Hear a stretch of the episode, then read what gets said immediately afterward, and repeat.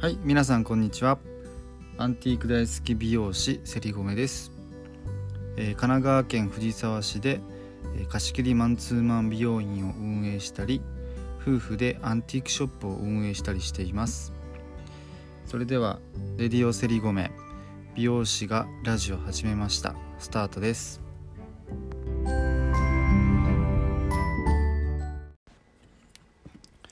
はい、こんにちは、セリゴメです。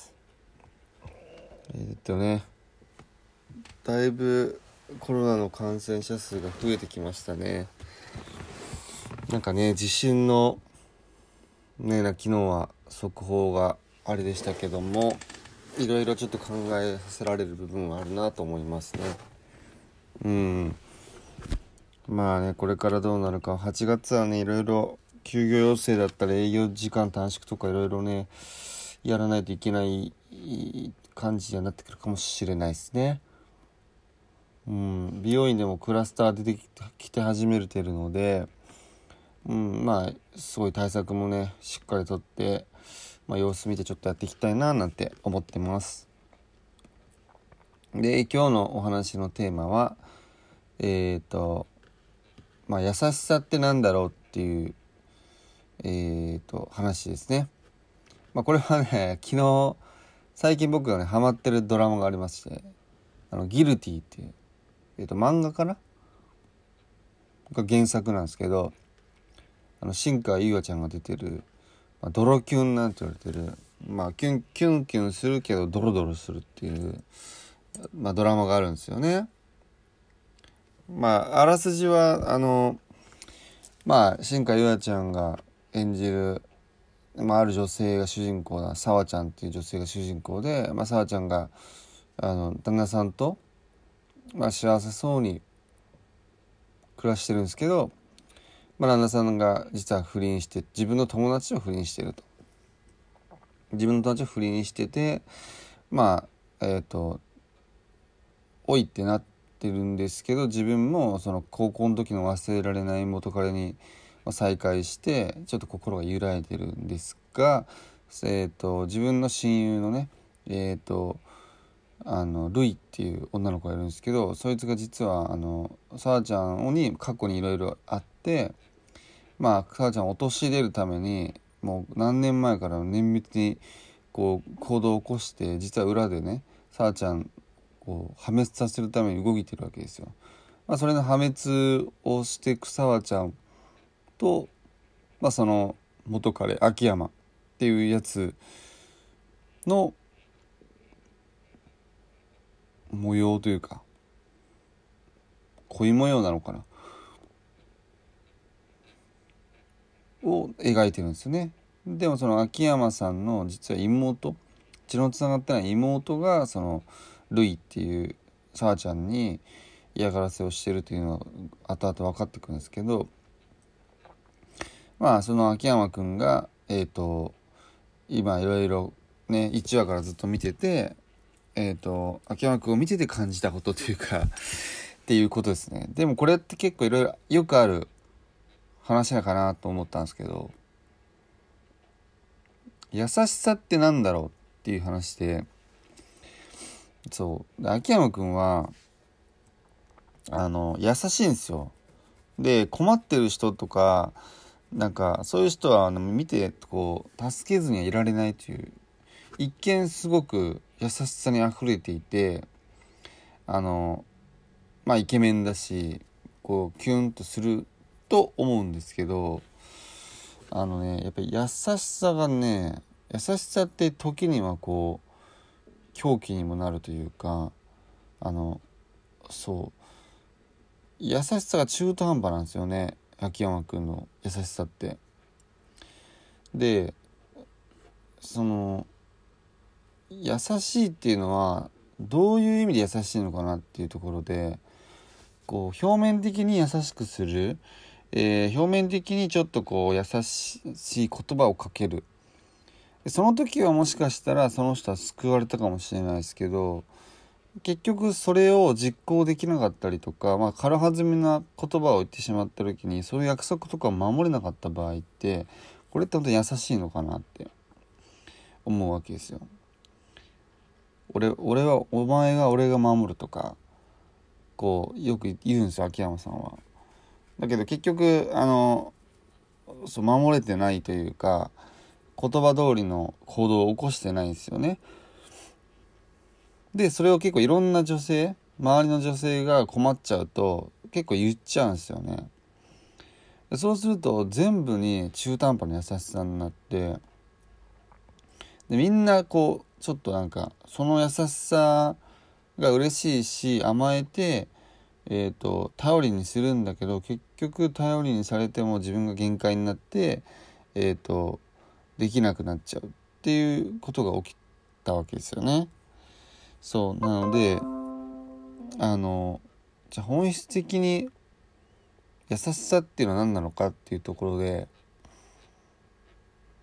優しい言葉をかけるだけが優しさじゃないよなっていうのは正直思いますね。やっぱりダメ、まあ子育てと一緒でダメなことはダメって言うべきだし、えーと、ダメなことっていうのは、まあ自分が思うダメなことですよね。自分がダメだと思ったことは自分の考えはこうだと思うよとかっていう、まあ、言い回しとか、まあ、伝え方いろいろありますけどそうダメなことはダメと言える優しさもあるんじゃないかなと思いました。うんなんかそう何でもいいですよ俺が守るよ何がやるよ俺がやるんだよ頼りにしてくれよじゃなくてそうそうそうなんか、うん、怒るとか叱るとか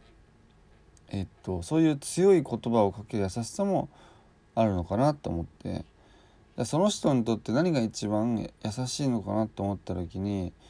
その人にもしかしたら嫌われるかもしれない、えー、そその言葉をかけた時のは辛いかもしれないけどその先を見た時に、えーと、この人のためになるならっていう考えをが優しいのかなっていう気もします。本質的に。やっぱ優しい言葉とか甘やかしたりとかするのっていうのは多分簡単なことなのかなって思うんですね。言えばいいんでそう思ってなくたって言えばいいんであれですけどだその優しさを貫いたりとかしっかりとねあの自分ができるっていうあの自負があればいいけどだから中途半端にすると逆に人を傷つけかねないというのが優しさの反面でもあるのでとすごく難しいんですけどなんでよくツイッターとかでもねその秋山はメンヘラ製造機とかね言われてたりするの、まあ、確かになと思うんですよね。そうそう秋山さんが関わった女の子がみんなちょっとこうメンヘラっぽくなってくるんで、まあ、ってぐらいその秋山さんがダメにしちゃうというかその優しさが人をダメにしてるっていう部分がすごいあるのかなっていうのをすごい思っててそのドラマとしてはめちゃくちゃ面白いんで見てるんですけどこ実際にこれこういう人いたらどうなんだろうなって思いながら、まあ、見ちゃってますよね。うん、全部ねやっぱ中途半端なんですよね行動が。だけどその沢ちゃん主人公のことが好きな気持ちが抑えられなくてそっちもそっちで中途半端な行動をとるわけですよ。だけ結果周りの人が誰も幸せになれないっていう状態に陥っちゃってるんで。なんかそう。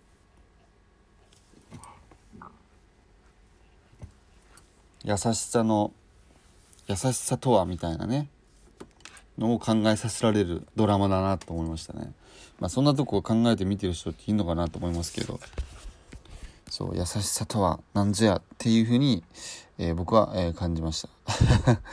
えっとぜひね見てください。来週最終回らしいです。昨日だから木曜日か。あ？木曜日か。木曜日のね0時からやってますんでね、えー、皆さんぜひ見てくださいね、えちなみに僕は出ておりません。はい。えとにかく面白いです。はい。ということで今日は優しさ優しさについてをちょお話しさせていただきました。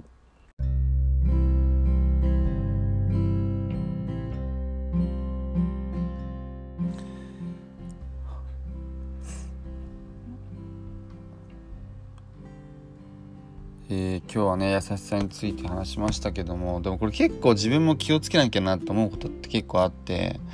なんかその時に別に軽はずみじゃないけどなんか優しい言葉をかけてたのが相手にとっては結構大きかったりするからなんかできない中途半端なことはやっぱ言わないようにしようかなとはすごい意識してますね自分も。そうそうそう。なんかありません？僕よく学生の時にまあ変な話ですけどなんか女の子が告白してくれてお付き合いしてくださいみたいな。だけどなんか例えば好きでも何でも好意もないけどなんかだからしっかり断ってあげた方が相手にとってはその時は悲しいかもしれないけど、まあ、またさらに前に向けたりとか違うレイヤーに行けたりするじゃないですか。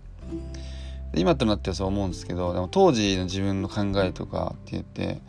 なんかその頑張って告白緊張しながら告白してくれてる人を見るとなんかその頑張りがすごくなんか頑張って言ってくれてんだなっていう方になんか感情がいってなんかこれ断ったらかわいそうだなって思ってしまっててとりあえずいいよって言ってたんですよね。そうで大体23ヶ月くらいしたら結局別れましょうっていう話をするんですけどだったら最初から触れよみたいな話なんですけど、まあ、それができなかったっていうのがあってそういうのでもちょっとこう自分はなんか途中からこれやっぱダメだなって思いながらあの直さなきゃダメだなって思った記憶がすごいあって、まあ、それもちょっと似てるよなと思って。そうそうそう。で結局そうするとなんか好意を持ってない人が告白してきてくれてでその人に答えてじゃあ付き合いましたってなったら大体周りにも分かるじゃないですか。そうしたら本当に自分が好意を持ってる人がもし好意を持ってくれててもなんかああれ私じゃないんだってなったら冷めちゃったりして結局恋を持ってる人からも好かれないっていう状況になったりもするので、うん、なんかそういう優しさって優しさじゃねえなっていうのは感じました。はい。なので、えっと、なんかね中途半端なことはやっぱしないようにしようと。